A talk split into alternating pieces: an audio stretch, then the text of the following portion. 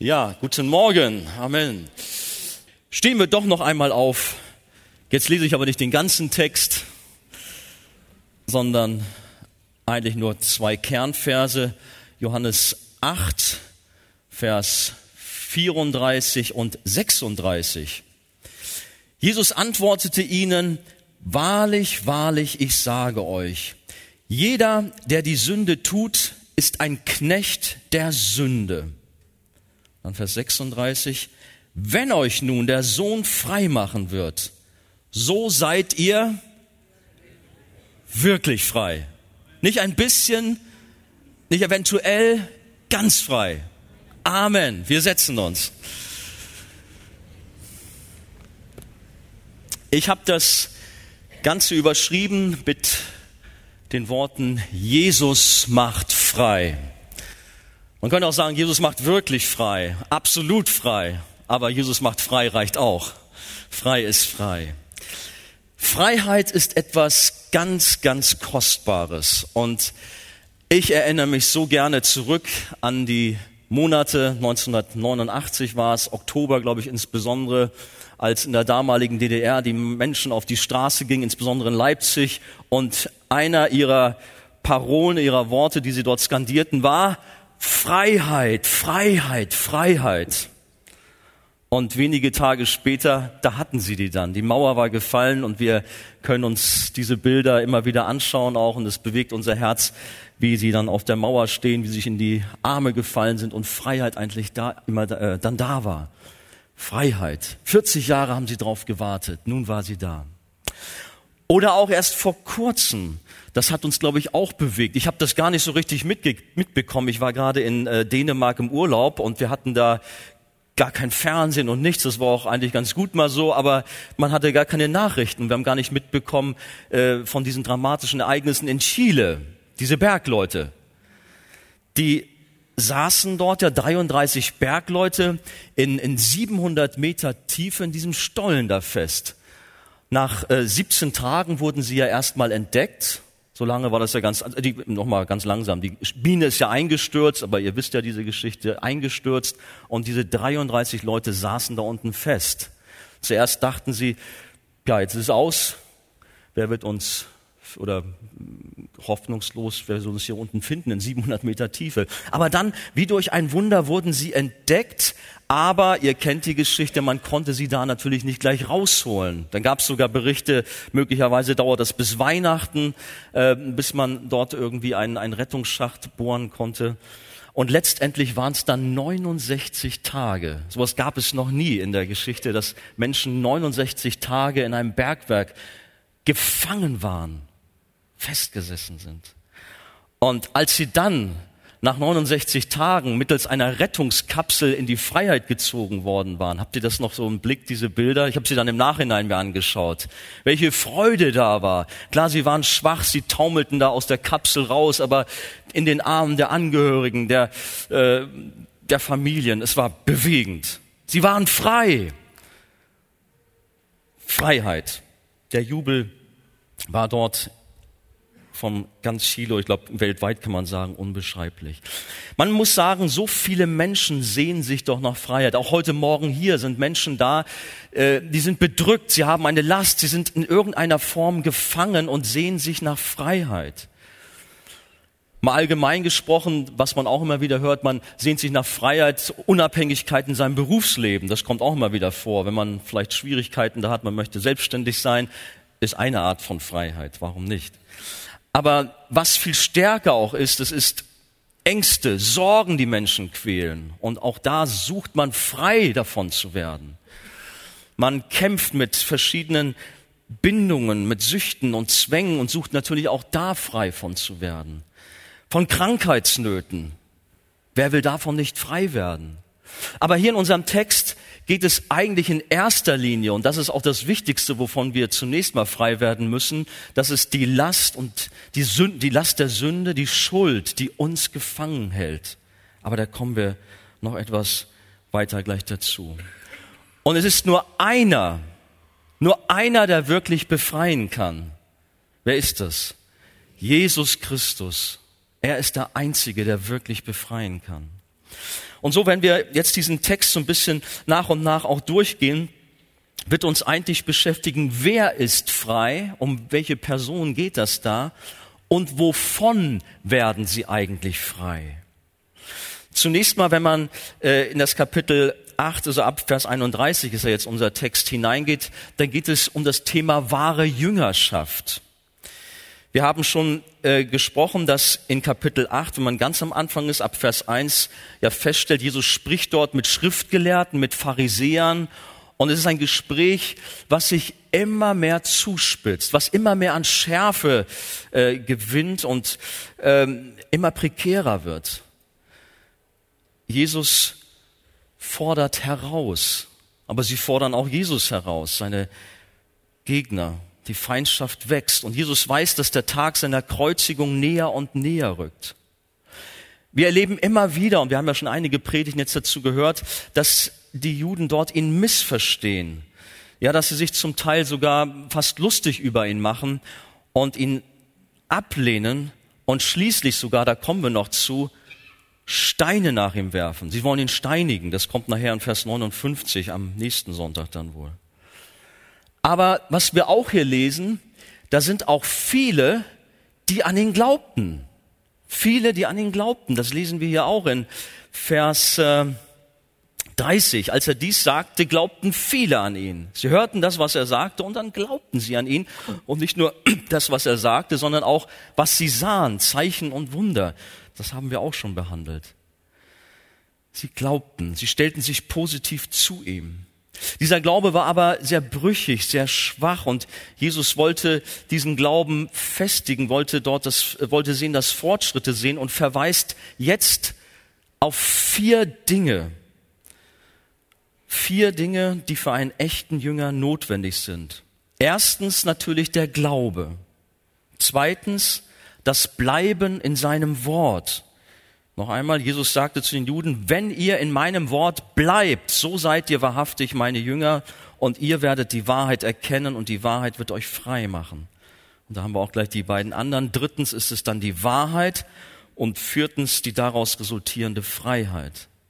Der Apostel Johannes legt also in diesem Text irgendwie ganz bewusst äh, seinen Schwerpunkt auf die Begriffe Wahrheit und Freiheit. Ich habe mich auch gefreut, dass wir heute Morgen auch schon Lieder äh, mit entsprechenden Inhalten gesungen haben. Wahrheit und Freiheit, um echte Jüngerschaft zu erklären. Jesus hatte hier nicht nur Gegner, sondern es glaubten viele an ihn. Das müssen wir nur sagen, wenn die Bibel sagt, dass jemand glaubt, dann sollte man sich den Zusammenhang anschauen. Was ist das für ein Glaube? Was sind dort für Früchte zu sehen? Man muss genau hingucken. Es gibt viele, wie schon gesagt, unter diesen Juden, die glaubten an Jesus aufgrund seiner Zeichen und Wunder. Die waren angesprochen durch die machtvollen Worte, das hat sie berührt und sie glaubten irgendwo an Jesus. Aber ihr eigentliches Leben weist keinerlei Veränderung auf. Es zeigt eben keine Früchte eines von Gott erneuerten Lebens. Viele von euch kennen das Gleichnis von dem Landwirt, der Samen aussät. Und dieser Samen, der fällt auf unterschiedlichen Boden. Aber er geht nicht überall auf, sondern nur auf fruchtbaren Boden. Und das ist eigentlich auch jeder Fall. Der Same war bei diesen Juden auf schlechten Boden gefallen, denn die Beschaffenheit, der, der Charakter des Glaubens, der zeigte sich als sehr oberflächlich und eigentlich nicht als echt. Denn nur wenige Verse weiter lesen wir, dass Jesus zu ihnen sagt, Vers 45, machen wir einen kleinen Sprung, weil ich aber die Wahrheit sage, glaubt ihr mir nicht. Gerade noch heißt es, es glaubten viele an ihn, jetzt aber sagt er zu ihnen, ihr glaubt mir nicht. Wäre es echter, lebendiger Glaube, dann könnte er sich nicht plötzlich, plötzlich ins Gegenteil kehren. Wie sieht es mit deinen Glauben an Jesus aus? Diese Texte, die müssen wir ja ganz nah an uns heranlassen. Ich meine, das wird ja noch sehr hart nachher. Ich zitter ja jetzt schon vor diesen Worten, die nachher noch kommen. Aber es ist ja nicht irgendwelche Worte, wo wir sagen, naja, das betrifft da irgendwelche Leute früher, mit denen Jesus diskutiert hat, das geht mich nichts an. Natürlich geht uns das was an. Wie ist dein Glaube beschaffen? Ist dein Glaube nur ein, ein Strohfeuer, eine vorübergehende Begeisterung, eine religiöse Phase und schnell wieder verflogen oder was steckt dahinter? Man kann das manchmal machen, man kann hier rhetorisch irgendwie ein, ein Feuerwerk abbrennen, sag ich mal so, und Emotionen entfachen und dann ruft man auf und dann kommen vielleicht viele Menschen nach vorne, aber manchmal ist man dann verwundert, da bleibt dann nicht so viel von übrig. Was ist da passiert? Manchmal ist es einfach nur so, eine gewisse Oberflächlichkeit, die da ist, ein bisschen Begeisterung, aber es ist kein Tiefgang da, kein echter Glaube, das muss man sehen. Und auch die Frage an dich, du kommst hier vielleicht Sonntag für Sonntag in den Gottesdienst und es sieht scheinbar so aus, du bist hier voll dabei, aber vielleicht bist du das gar nicht. Dein Glaube ist eigentlich gar nicht so echt. Ja, Jesus war ein guter Mann, er war ein Vorbild, aber dass Jesus wirklich der Retter für dich ist, der Sohn Gottes, dass er Gott ist, na, da geht's dann doch zu weit für dich. Ist es echter rettender Glaube, der tief in dir verankert ist? Und bist du aus Liebe und Dankbarkeit über die Rettung bereit, alles für Jesus auf dich zu nehmen? Oder wie sieht es aus? Es gab bei jüdischen Führungspersönlichkeiten auch einige, die glaubten. Das lesen wir in Johannes 12, Verse 42, 43. Dort heißt es, doch glaubten sogar von den Obersten viele an ihn. Wow, von den obersten Juden glaubten viele an Jesus. Aber wegen der Pharisäer bekannten sie es nicht, damit sie nicht aus der Synagoge ausgestoßen würden. Denn die Ehre der Menschen war ihnen lieber als die Ehre Gottes. Merken wir, was da vor sich geht?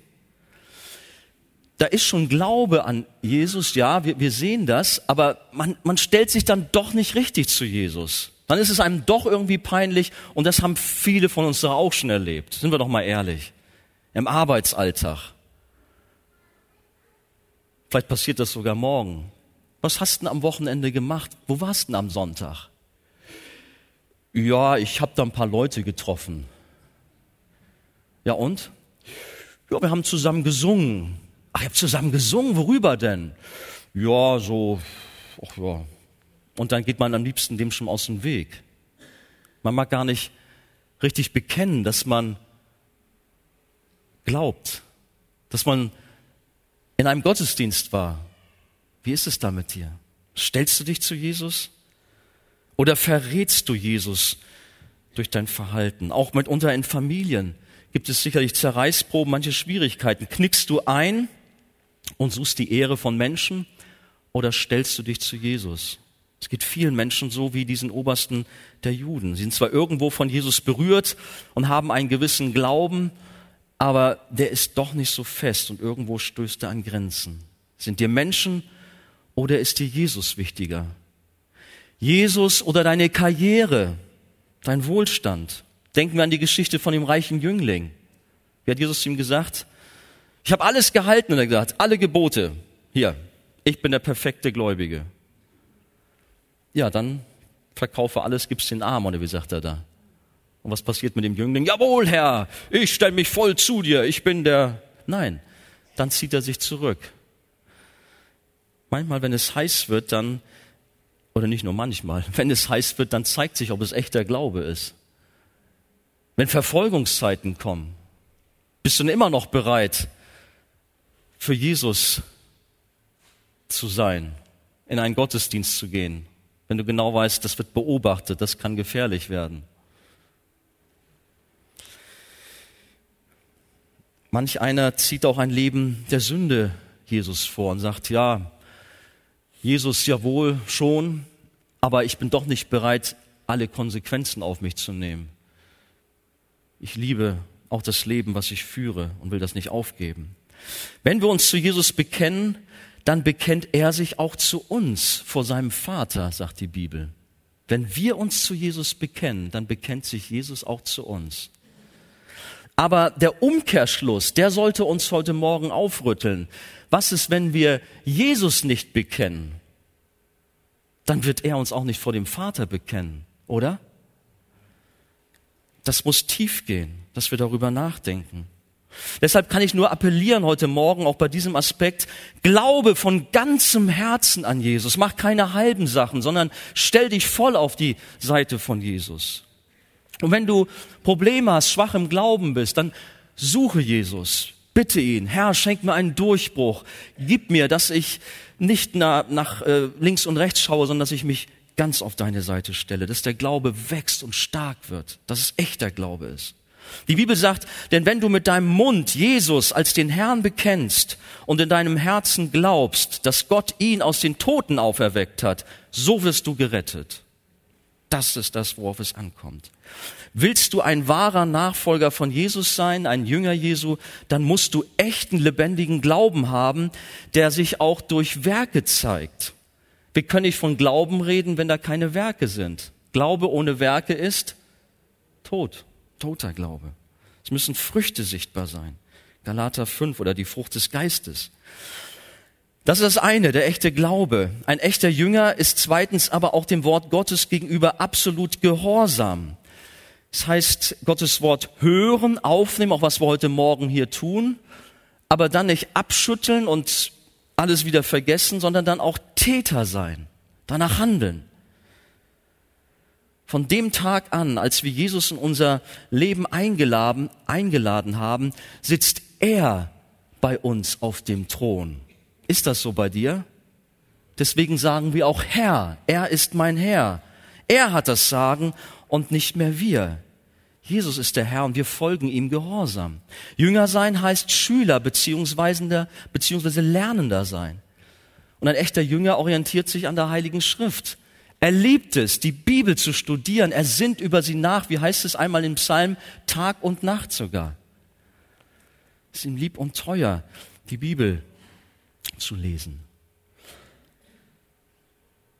Und Jesus näher kennenzulernen. Wie einst Maria sitzt er Jesus zu Füßen und saugt begierig dessen Worte auf. Petrus sagt, und seid als neugeborene Kindlein begierig nach der unverfälschten Milch des Wortes, damit ihr durch sie heranwachst.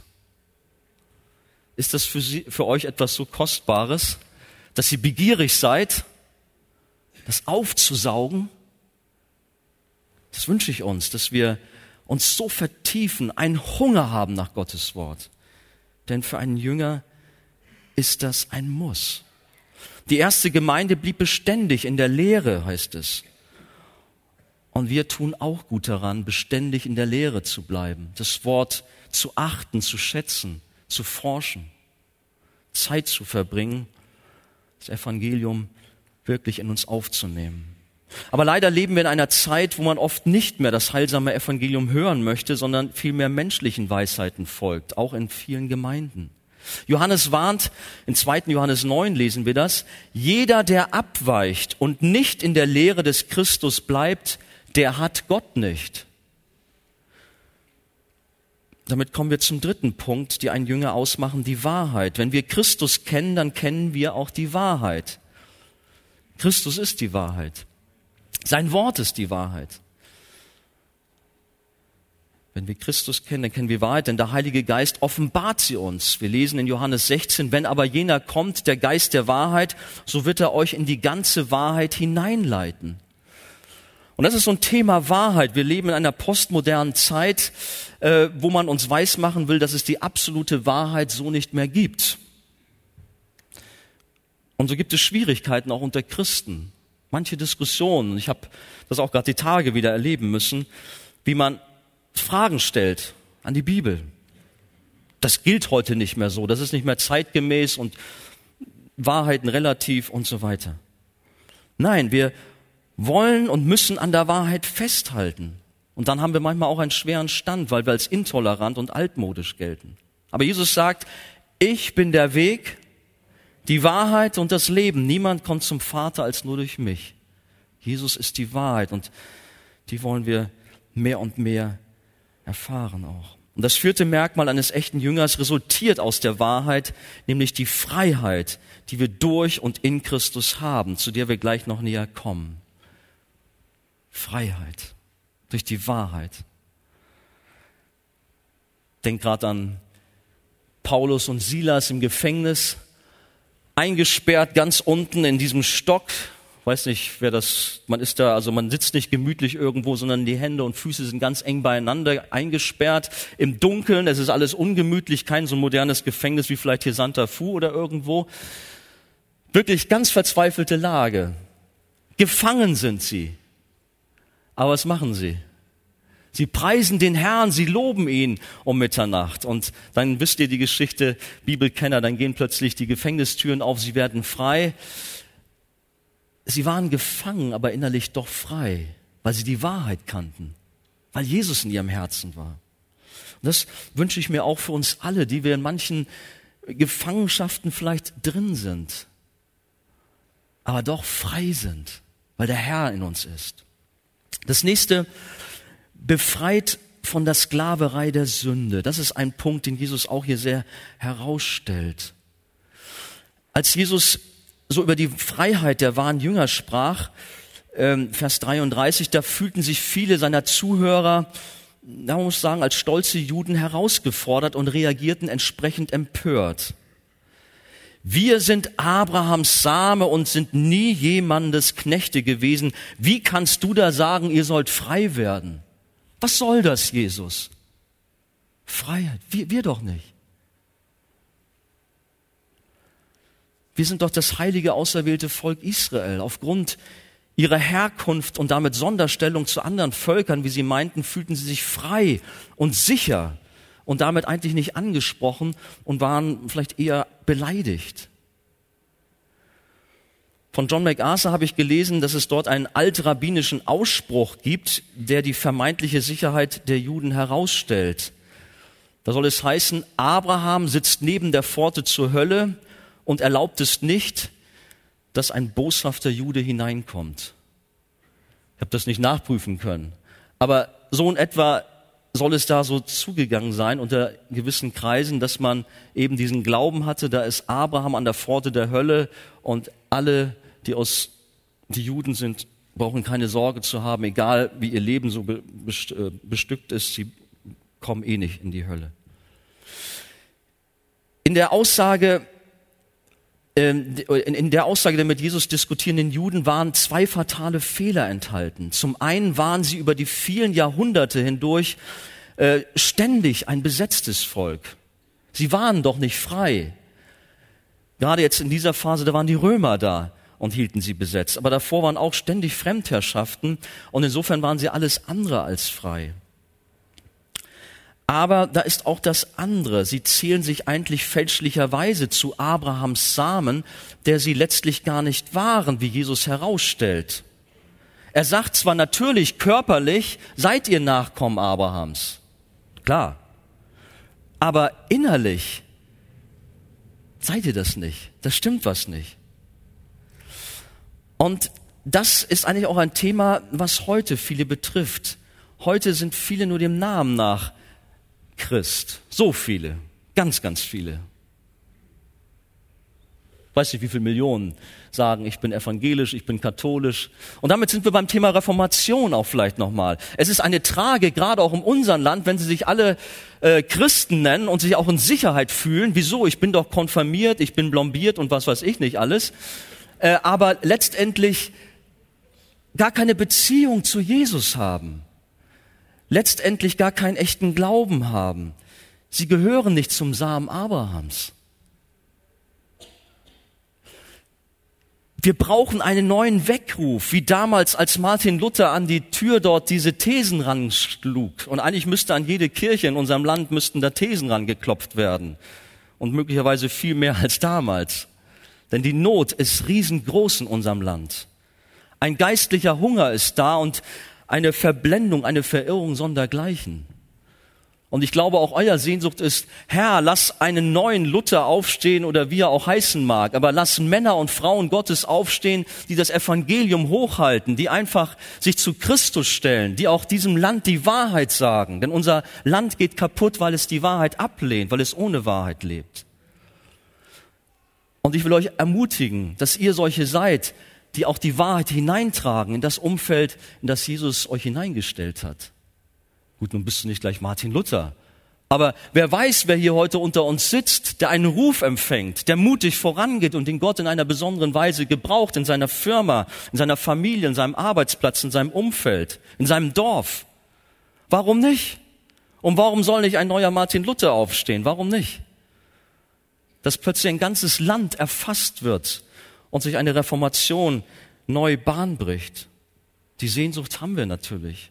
Herr, begegne doch noch einmal unserem Land. Eigentlich verstehen oder fast glauben kann man das gar nicht, weil Gott war unserem Land schon so oft so gnädig. Man müsste eigentlich sagen, Deutschland hat das alles verspielt. Andere Länder sind jetzt dran. Aber dennoch dürfen wir beten, Herr, sei unserem Land gnädig. Bitte begegne Deutschland. Begegne Hamburg. Um uns herum sind so viele Menschen, die sich in Sicherheit fühlen, sich Christen nennen, aber doch gar keine sind. Und so eben auch hier, äh, nur dem Schein nach sind sie letztendlich Nachkommen Abrahams, wie Jesus herausstellt. Sie antworteten und sprachen zu, also zu ihm, zu Jesus, Abraham ist unser Vater, Vers 39. Und Jesus spricht zu ihnen, hört mal, wenn ihr Abrahams Kinder wärt, so würdet ihr Abrahams Werke tun. Wenn ihr Christen seid, dann würdet ihr die Werke von Christus tun. Vor Gott wird man zu wirklichen Kindern Abrahams nicht durch die natürliche Geburt oder die Beschneidung oder Konfirmation oder egal was, sondern nur durch die Wiedergeburt, die der Heilige Geist schenkt. Nur durch die Wiedergeburt.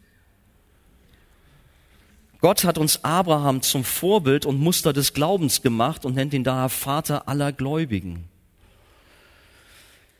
Martin Luther hat ja gerungen darum, wie bekomme ich oder wie, wie, wie komme ich zu Gott? Wie kann ich gerecht werden? Und irgendwann hat ihm dann der Herr die Augen geöffnet und zeigt in Römer 1, Vers 17, denn es wird darin geoffenbart, die Gerechtigkeit Gottes aus Glauben zum Glauben, wie geschrieben steht. Der Gerechte wird aus Glauben leben. Rettung allein aus Glaube, nicht durch Werke, nicht durch irgendetwas anderes. Paulus erklärt, die aus Glauben sind, diese sind Abrahams Kinder, Galater 3, Vers 7. Und danach fährt er fort, den Galatern den Unterschied zwischen einem Leben aus Glauben und einem Leben, das zu Gesetzeswerken verpflichtet zu erklären. Ich lese noch mal einen Abschnitt. Er sagt, mit Abraham, der Gott unerschütterlich vertraute, werden alle gesegnet, die ebenso glauben wie er.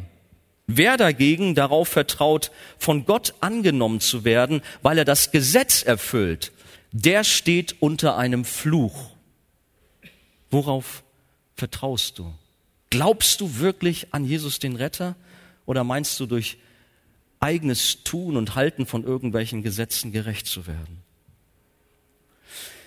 Die Art der Sklaverei, an die Jesus hier dachte, war keine körperliche, keine politische oder wirtschaftliche Unterdrückung, sondern es war eine geistliche Versklavung unter der Sünde und damit einer Rebellion gegen Gott.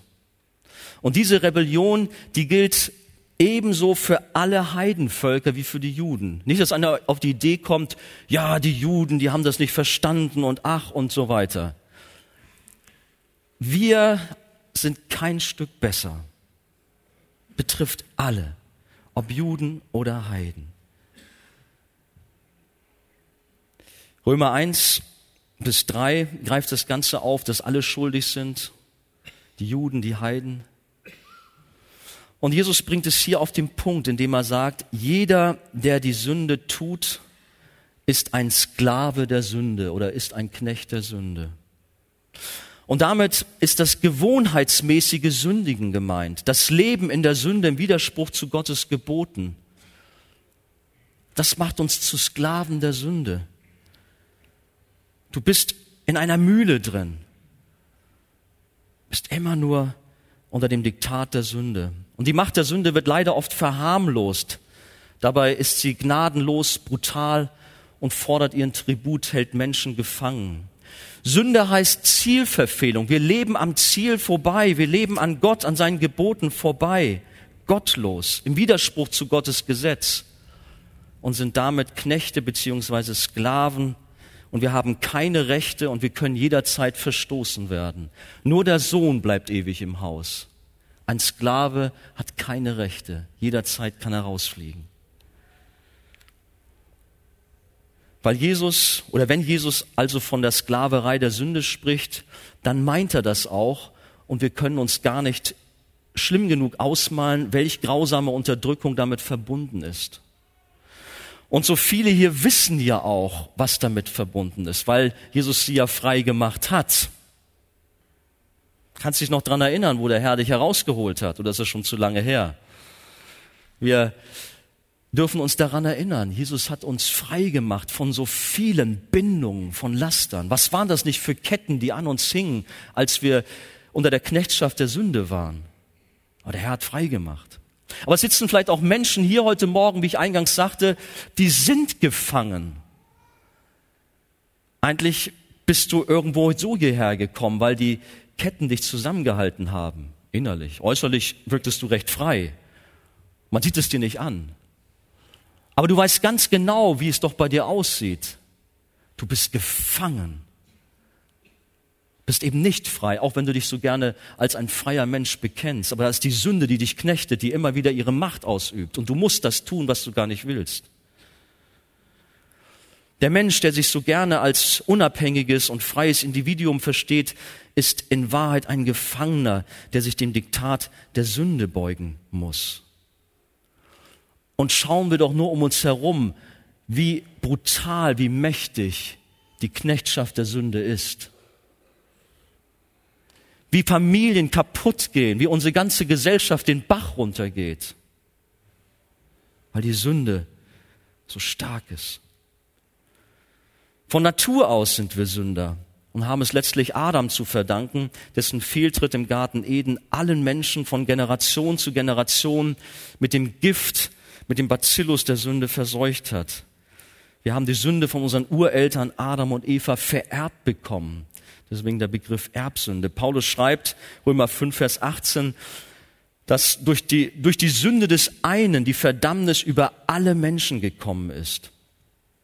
Und damit sind wir alle zunächst mal geistlich Tote. Epheser 2, Vers 5 sagt das. geistlich Tote, wir vernehmen nichts von Gott. Wir können uns selbst nicht von der Sünde befreien. Sie ist in uns, befällt alle Bereiche unseres Lebens. Jesus bezeichnet unser Herz als eine giftige Quelle. Und dann, hör mal, wenn Jesus sagt, was aus dem Herzen hervorkommt, was aber aus dem Mund herauskommt, das kommt letztlich aus dem Herzen. Und das verunreinigt den Menschen, spricht Jesus. Denn aus dem Herzen kommen böse Gedanken, Mord, Ehebruch, Unzucht, Diebstahl, falsche Zeugnisse, Lästerung. Und eigentlich wissen wir, das ist nur ein Auszug natürlich. Die Sünde ist so vielfältig, so brutal, so furchtbar und verunreinigt den Menschen. Die Sünde haftet bereits von Mutterleib an uns. Deshalb ruft König David aus, siehe, ich bin als Sünder geboren und meine Mutter hat mich in Sünden empfangen. Psalm 51, Vers 7. Die Bibel sagt, dass wir von Natur aus böse, beziehungsweise ein anderer Begriff, dass wir fleischlich sind und dass wir damit Sünder, Feinde Gottes sind. Und da ist keiner ausgenommen, niemand. Alle sind sie abgewichen. Alle. Römer 3. Paulus schreibt, fleischlich gesinnt sein ist Feindschaft gegen Gott. Weil das Fleisch dem Gesetz Gottes nicht untertan ist, denn es vermag es auch nicht. Wir sind also in uns selbst gefangen. Und der Apostel stellt es so dar, das kennen wir auch alles schon oft drüber gesprochen, das Gute, das ich will, das tue ich nicht, und das Böse, das ich nicht will, das tue ich. Paulus findet ein Gesetz der Sünde in sich selbst, in seinem gefallenen Menschen und stellt fest, in mir, das ist in meinem Fleisch, ist nichts Gutes. Und dann ruft er aus, ich elender Mensch, wer wird mich erlösen von diesem tot verfallenen Leibe? Aber dann gibt er auch gleich die Antwort. Ich danke Gott durch Jesus Christus, unseren Herrn. Das ist die Lösung. Die Situation wäre hoffnungslos. Ohne Jesus ist keine Hoffnung. Ohne Jesus kannst du nicht frei werden. Keine Chance. Aber da ist Jesus als Retter gekommen. Und Jesus sagt, wenn euch nun der Sohn frei machen wird, so seid ihr wirklich frei wirklich frei. Und das ist eine ganz hoffnungsvolle Botschaft, die wir aufnehmen dürfen, verinnerlichen dürfen und die wir auch weitertragen dürfen. Die wir erleben dürfen natürlich, auch heute Morgen. Ich habe große Freude auch nachher, dass wir mit Menschen beten und auch hier erleben, wie Menschen frei werden von Bindungen, von Sünden, von manchen Lasten, die sie mit sich rumschleppen. Wenn Jesus frei macht, dann macht er ganze Sache. Dann macht er keine Halbheiten. Wir brauchen und können dem nichts hinzuzufügen. Sein Erlösungswerk am Kreuz von Golgatha war ein vollkommenes Werk. Was er dort getan hat, das reicht aus. Er hat stellvertretend für uns alle Sünde auf sich genommen und die gerechte Strafe des Vaters für die Sünde erduldet. Nur durch Jesus sind wir wirklich frei. Willst du frei werden? Ganz bestimmt. Wenn du gebunden bist, dann hoffe ich, dass diese Sehnsucht in dir hochkommt und du weißt, wo der Haken bei dir ist. Aber dann wisse, es gibt keine andere Möglichkeit, als dass du zu Jesus kommst, denn nur Jesus macht frei. Also komm zu ihm, suche und bitte ihn um Vergebung für deine Schuld, die dich von Gott dem Vater trennt. Und jetzt komme ich nochmal zurück zu der Geschichte am Anfang mit diesen Bergleuten in Chile. Da sind diese 33 Bergleute unter 700 Meter Stein und Geröll verschüttet. Ich muss sagen, muss sagen, ich bin so ein Typ, ich stelle es mir gruselig vor. Ich finde es auch nicht gerade pralle, durch den Gotthardtunnel zu fahren. Ich hab's ja schon gemacht, klar, aber ich meine, wenn man sich dann vorstellt, ich fahre da, wie lang ist das Ding? 20 Kilometer? Ungefähr so, ne? Da sitzt du da, na, wie lange braucht man da? Also ohne Ende fährst du da durch und du weißt ganz genau, über mir sind jetzt hier 2000 Meter oder noch mehr Stein und Geröll. Und hoffentlich kracht die jetzt nicht ein oder gibt es einen Stau, dann sitze ich hier, keine Ahnung, wie ihr das so für euch selber empfindet. Aber was müssen sie empfunden haben? Und zum Teil haben wir ja gehört von diesen Bergleuten. Verschüttet, gefangen, da unten. Da ist eine undurchdringliche Mauer zwischen mir hier in 700 Meter Tiefe und da oben den Menschen. Und so geht es eigentlich dir, der du von Gott getrennt bist. Da ist die Last der Sünde auf dir und nicht nur 700 Meter, da ist so viel Geröll, so viel Schutt, so viel Müll auf dir, das kann man gar nicht in Worte fassen. Die Trennung zu Gott ist riesengroß. Das ist keine Chance, du bist hoffnungslos gefangen und verloren. Wie die Bergleute sind wir lebendig begraben, lebendig tot, geistlich tot. Aber durch das Kreuz ist da ein Zugang, Zugang ähnlich wie diese Rettungskapsel. Das Kreuz ist der einzige Weg heraus aus diesem Schlamassel. Nur das Kreuz befreit uns, holt uns nach oben. Wie eine Rettungskapsel. Und der Glaube an Jesus rettet dich aus der Tiefe. Jesus macht frei. Habt ihr gehört, dass übrigens einige der Bergleute oder ich glaube sogar eine ganze Reihe von ihnen frei geworden sind? Nicht nur aus dem Gefängnis da unten, sondern auch, ja, dass sie Gott erlebt haben, dass sie frei wurden von Sünde, von Schuld. Gewaltige Zeugnisse sind dort zu hören, die dort unten das Evangelium gehört haben. Sie hatten sich da äh, irgendwie so eine Art Hörbibel, nicht direkt die ganze Bibel, aber zwei Stunden, was das Evangelium so beinhaltet, haben sie sich dort unten angehört. Und manche waren schon gläubig, die haben mit den anderen gesprochen. Viele von euch kennen die Geschichte vielleicht schon. Aber es entstand dort etwas. Gott hat Menschen berührt in der Tiefe. Und könnt ihr euch dran erinnern, wie sie dann rauskamen? Sie hatten ein T-Shirt an. Was stand da drauf? Gracias, Señor, spricht das richtig aus. Danke, Herr. Thank you, Lord. Das stand auf den T-Shirts drauf. Und der Psalm 95, Vers 4 war aufgedruckt hinten. Denn in seiner Hand ist, was unten in der Erde ist. Und die Höhen der Berge sind auch sein. Sie legten ein Bekenntnis ab für Jesus. Ja, da kann man mal in die Hände klatschen. Das ist wirklich wahr. Gerade die Tage war jemand von Ihnen bei, äh, äh ich glaube Markus Lanz heißt er, und man merkte auch, in dem Gespräch, immer wieder kam er damit. Es ist ein Wunder Gottes gewesen. Wir waren da unten fest und wir wussten, nur Gott kann uns hier rausholen. Und wir hatten Hoffnung, dass Gott uns hier retten kann. Immer wieder kam das da durch. Aber gut, der Lanster wollte ja andere Sachen da hören. Der wollte jetzt nicht von beim Glauben wohl da sprechen. Aber das haben die schon auch wahrgenommen und äh, es ist stark, was auch dadurch auch in unsere Welt gegangen ist. Frei werden Jesus macht frei. Er befreit von Sünde und das ist zunächst mal das Entscheidende, das Wichtigste, dass Jesus dich herausholt aus deiner Sünde und frei macht. Aber darüber hinaus darfst du auch mit deinen anderen Nöten zu Jesus kommen und ihn um Befreiung und um Hilfe bitten. Viele sind hier, die sind gebunden, haben irgendwelche Schwierigkeiten. Du gehörst zu Jesus, jawohl, aber da sind doch Dinge, die noch da sind. Irgendetwas. Du darfst damit zu Jesus kommen darfst bitten, Herr, begegne mir, mach mich frei. Jesus macht frei von Ängsten und Sorgen. Ja, wir dürfen auch immer wieder, auch im Glauben, mit unseren Geschwistern zu Gott kommen, die krank sind. Auch da immer wieder bitten. Sicherlich ist Gott souverän, das ist kein Automatismus. Aber wir dürfen wissen, wir haben einen großen, einen mächtigen Gott. Genauso wie die Jungs da in der Tiefe gesagt haben, doch, wir sind hier eingesperrt, wir haben Hoffnung, Gott kann uns hier rausholen. Und er hat's getan. So kann Gott auch dich aus deinem Gefängnis herausholen. Das letzte noch, wir haben ja eine Stunde gespart eigentlich jetzt ja, ne, durch die Zeitumstellung. Nein, habe ich Beine. Aber wir kommen jetzt noch zu ganz schwierigen Versen und die will ich ja nicht überschlagen. Die Frage ist nämlich noch, zu wem gehörst du?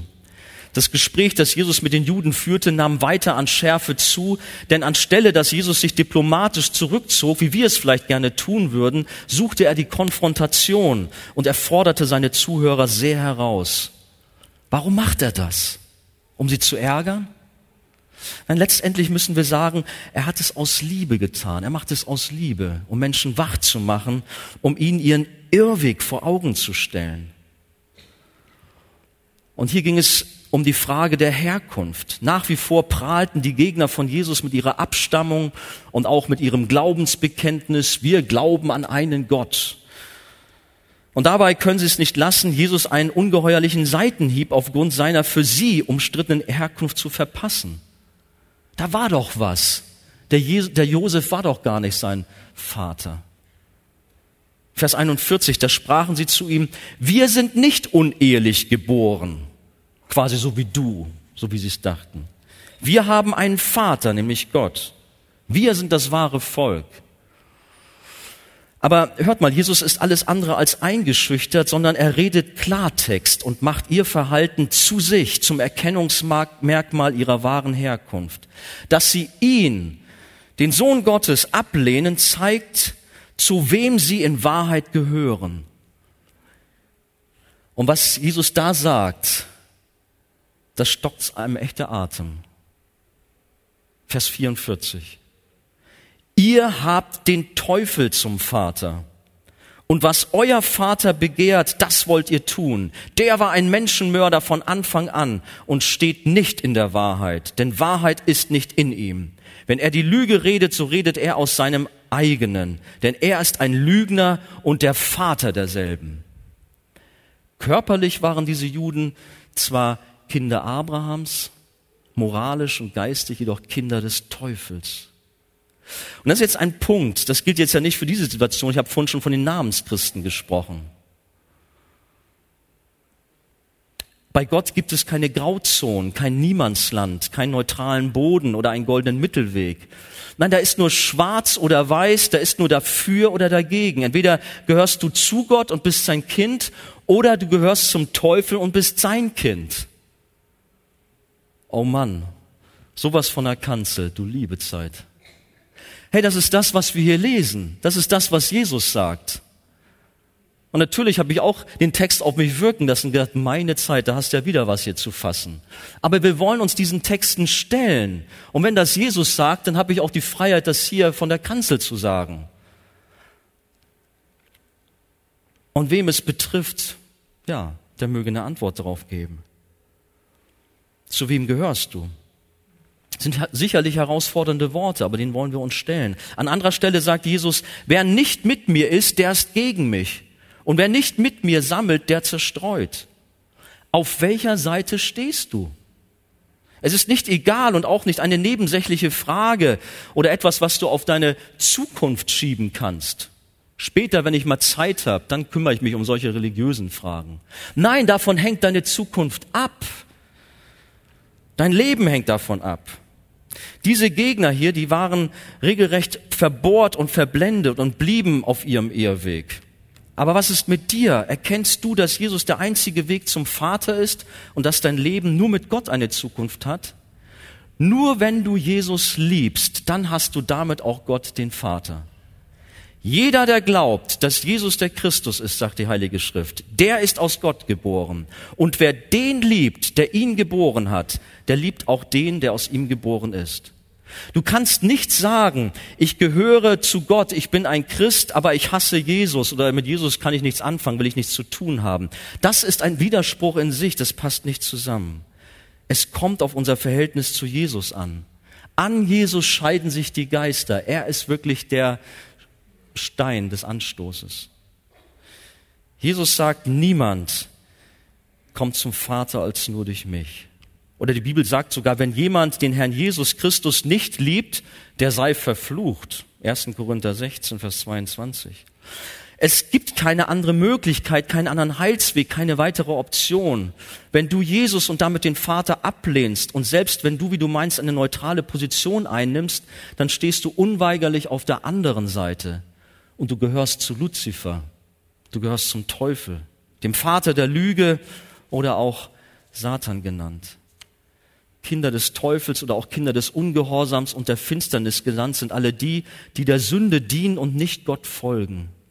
Die Bibel sagt, wer die Sünde tut, der ist aus dem Teufel, denn der Teufel sündigt von Anfang an. Harter Tobak, ich bin mir dessen bewusst. Ich bin auch gleich fertig, obwohl ich heute sehr, sehr lang gemacht habe. Entschuldigt. Martin Luther verglich den Menschen mit einem Reittier. Die entscheidende Frage, wer hat die Zügel in der Hand? Wer bestimmt das Leben und das Verhalten eines Menschen? Ist es Gott oder ist es der Teufel? Nein, ich bestimme über mich selbst. Nein, wie ich schon sagte, entweder bestimmt Gott über dich oder der Teufel. Und was kennzeichnet den Teufel? Wir haben es hier auch äh, gelesen. Jesus nennt die Begierden, die Leidenschaften des Teufels. Es sind Mord und Lüge. Er war ein Mörder, ein Zerstörer von Anfang an. Das fing ganz früh an. Sündenfall, Brudermord, kein an Abel. Warum haben wir so viel Kriege, so viel Elend in dieser Welt? Der Teufel ist ein Mörder. Er zerstört. Das zweite ist die Lüge. In Satan ist kein Funken Wahrheit, nichts. Er gaukelt den Menschen alles Mögliche vor. Schauen wir nur so viele Irrwege, die existieren. Aber er ist ein Lügner. Unsere Welt ist voll davon. Und der Teufel versteht es durch Jahrtausende Erfahrungen, die Menschen zu umgarnen, zu verblenden und ihren Blick für die Wahrheit zu verschleiern. Satan geht umher wie ein brüllender Löwe und sucht, wen er verschlingen kann. Und unser Verhalten zeigt, zu wem wir gehören.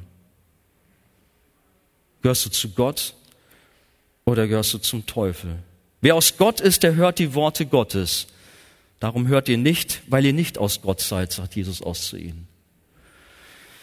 Für sie war es wie eine unbekannte Fremdsprache, die sie nicht verstehen konnten.